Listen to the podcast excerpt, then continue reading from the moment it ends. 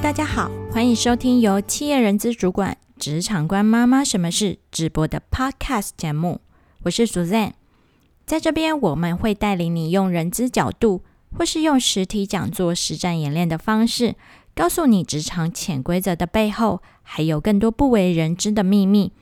真实重要的职场生存学。其实，在不是从事人资工作的顾问讲师课程里，有时候是蛮难实际应用的。所以，我们希望结合过去在人资系所毕业所学到的系统化课程，再加上在职场上直接从事超过十年以上的企业人资工作的角度，让你直接获得最有效的职场生存技巧。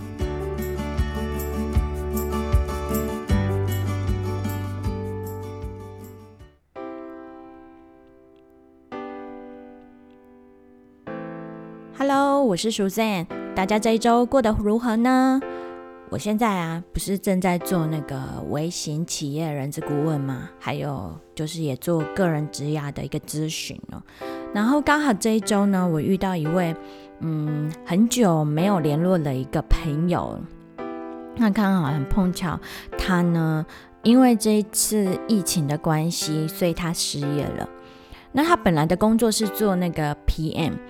那他这一阵子呢，也找了好久，可是其实都找不到工作，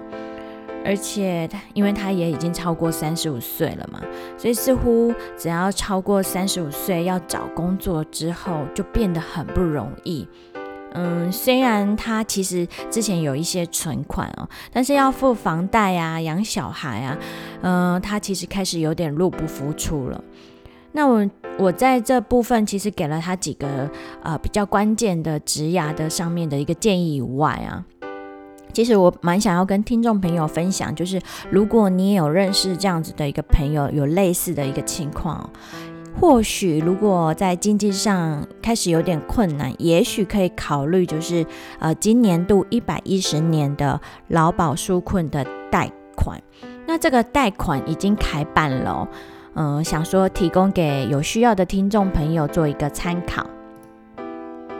它是从即日起就开始，不过呢，直到一月二十二日止就会受理申请哦。嗯，其实它开办的时间没有很长，所以有需要的听众朋友可以介绍给嗯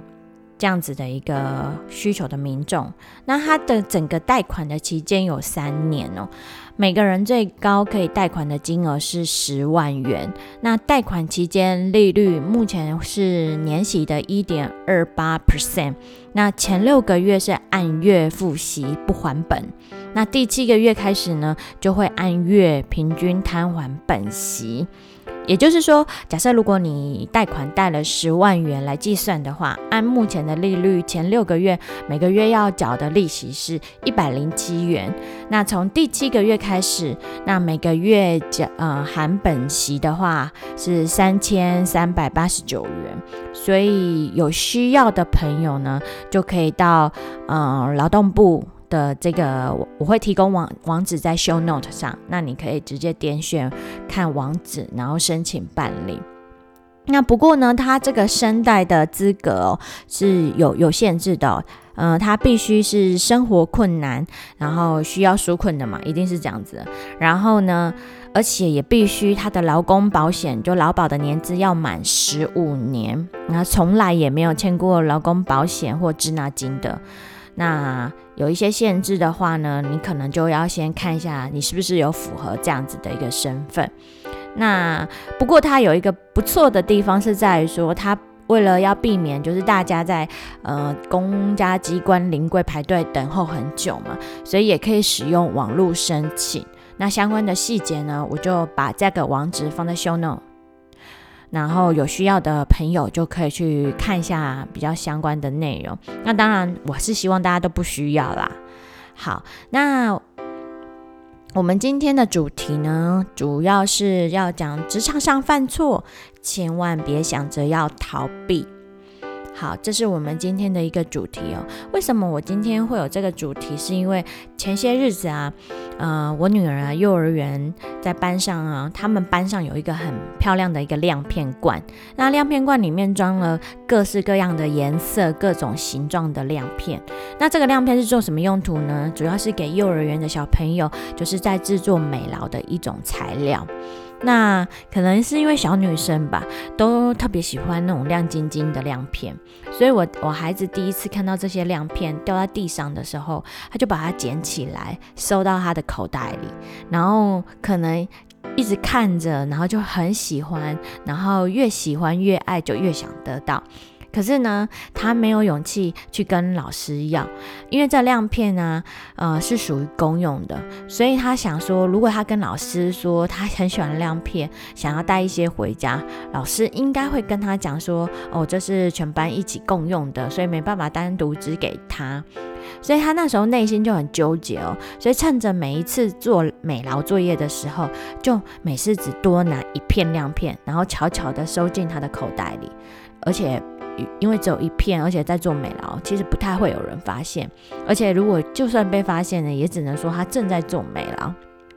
慢慢的，因为他没有人发现，然后他就开始开始趁着大家不注意的时候，然后偷偷打开亮片的罐子，拿了几片他喜欢的亮片放在口袋里。那他非常宝贝这些亮片哦，拿回家也舍不得使用，他找了一个很可爱的小袋子，然后把这些亮片都装了起来，就非常宝贝这些亮片。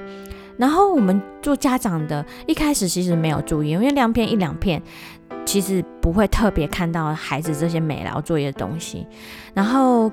慢慢的多了一些些亮片的时候，有时候会掉在家里地上，我们就开始诶观察说家里怎么会出现这些亮片。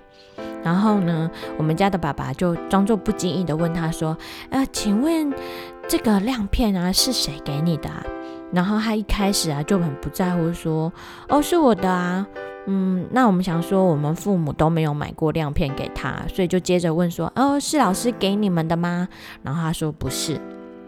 所以爸爸最后就问说：“所以到底是谁给你的呢？”那小朋友就不回答了，就开始安静哦。那我们就觉得，哎，怎么这么奇怪？可能发现可能有一点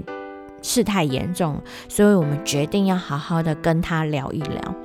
那哪知道我们父母亲只要一提到亮片的事情呢，然后女儿就开始抓狂，什么也不可以不肯说，然后我们就感觉到可能这些亮片都是小小孩偷来的，然后妈妈就就我啊，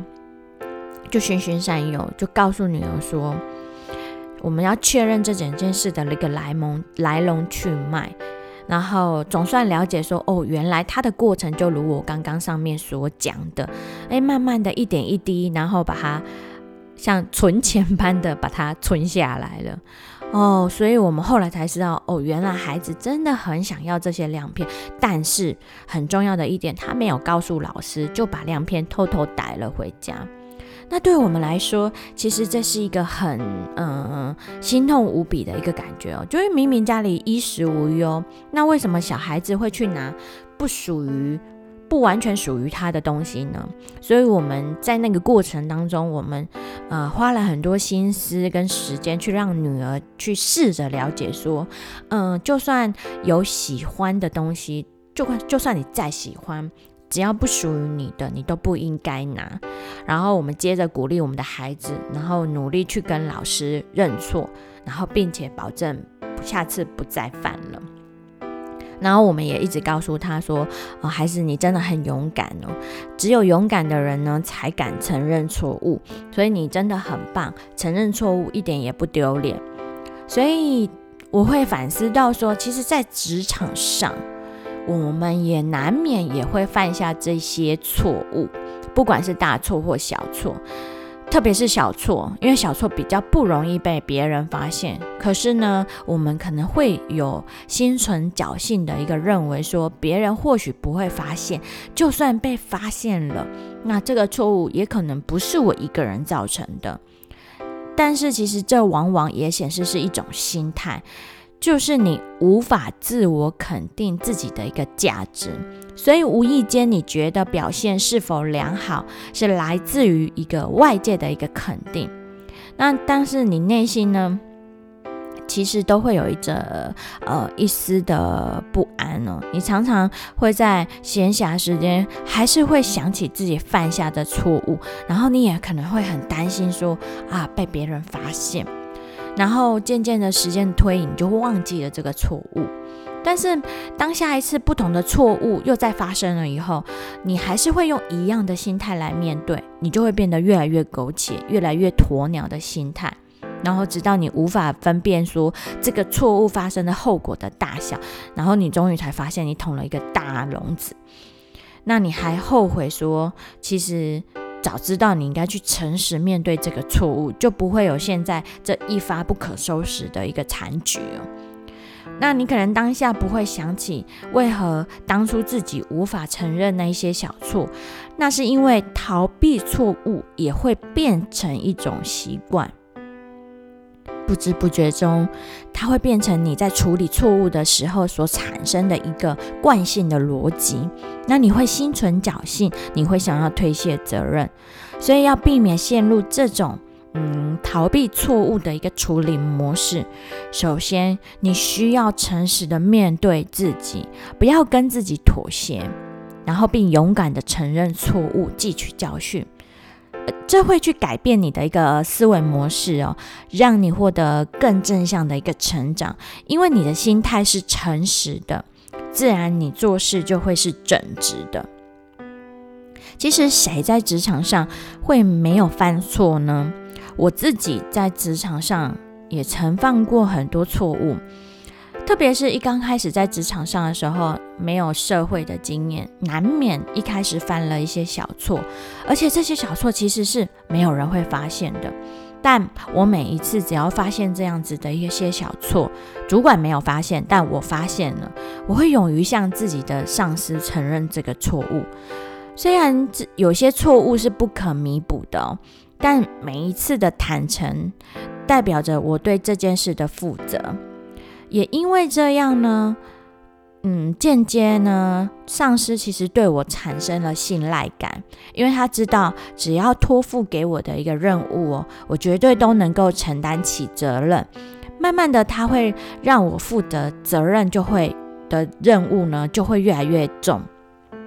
最终，我就可以从一般的职员，然后可以升迁至基层主管的个这种的第一步哦。我想这个部分其实也是功不可没的。那虽然在承认错误的那个当下哦，其实是自己会非常非常的煎熬，因为你会想说，哈。我怎么会犯下这个这个愚蠢的错误呢？但是错误已经产生了，我们要想的是怎么样去解决这个错误。那首先解决之前，你必须要先承认这个错误。所以承认这个过程，其实内心是非常的煎熬。那嗯，每一次怎么样突破心理的一个关卡和心魔，每一次我我其实跟大家都一样。甚至可能跟我的孩子一样，我邀请他去跟老师郑重的道歉，说他不应该把亮片带回家。这个过程其实我孩子是非常的排斥，但是我们我们父母总是要带着他去面对。而后他未来在职场上，我相信他在犯错的时候，虽然一样也会很害怕，但是他会勇于踏出那一步。那。反观我自己也是一样，虽然会很很担心，一定可能会被主管臭骂一顿，但是我们还是必须得承担这样子的一个责任，因为这是我希望这些逃避错误的处理模式是是在我身上是不成立的。我一定要诚实面对自己，不要跟自己妥协，然后勇敢承认错误。然后当你这种东西千万不能拖。最好在发现自己错误的那个当下，即使你可能一开始你不知道错误已经产生两三天了，可是只要你一发现的那个当下，给自己五分钟的时间，心情做沉淀，然后可能再思考一下这个错误可能也许可以解决的方法是什么，也许你想不到任何解决的方法，但都不重要，重点是要先承认这个错误，然后去跟你的主管坦诚说这个错误是怎么怎么产生的，但它已经产生出来了。也许你有好的解决方法，可能你可以跟你的主管提供，但也许你可能真的没有任何的解决方法，跟主管讲，其实主管也许也遇过啊类似的。那他会跟你一起想办法，因为毕竟错误产生了，如果任务没办法完成的时候，那主管他也其实也需要担负相对应的一个责任。好，所以如果让要让你的主管产生这样子的一个信赖感，我觉得承认自己犯个过错的之呃这个过程呢是不可避免的，那也是可以让你主管。就是从这些任务当中对你产生这样子的一个信赖感。那当然，我所谓的承认错，不是指天天你都是在你的工作上出 trouble，嗯，不是小迷糊的那一种哦，而是如果你遇到这样的错误，他你要想试着。试着想，你下次绝对不会再犯犯相同的错误。你可能会为了这个错误，然后制定相关的，比如说呃标准作业流程，然后防止你以后会再犯相同的错误，找出根本的理由去解决这些错误。那我相信这会一个是一个好的一个循环。嗯。好，所以在职场上犯错呢，并不丢脸可耻，所以千万别想着要逃避，而是要勇于面对错误。有时候你犯错也不见得完全是不好的一个事情哦，可能危机就是转机嘛。你要去设想可能呃错误的发生的一个控制点，然后呢避免下次错误再次发生。今天的节目就到这边，若喜欢我的内容，请持续锁定职场官妈妈什么是频道。别忘了到 Best Career 脸书与我互动哦，也欢迎分享到社群网站给更多的朋友。感谢你的收听，我们下次再见，拜拜。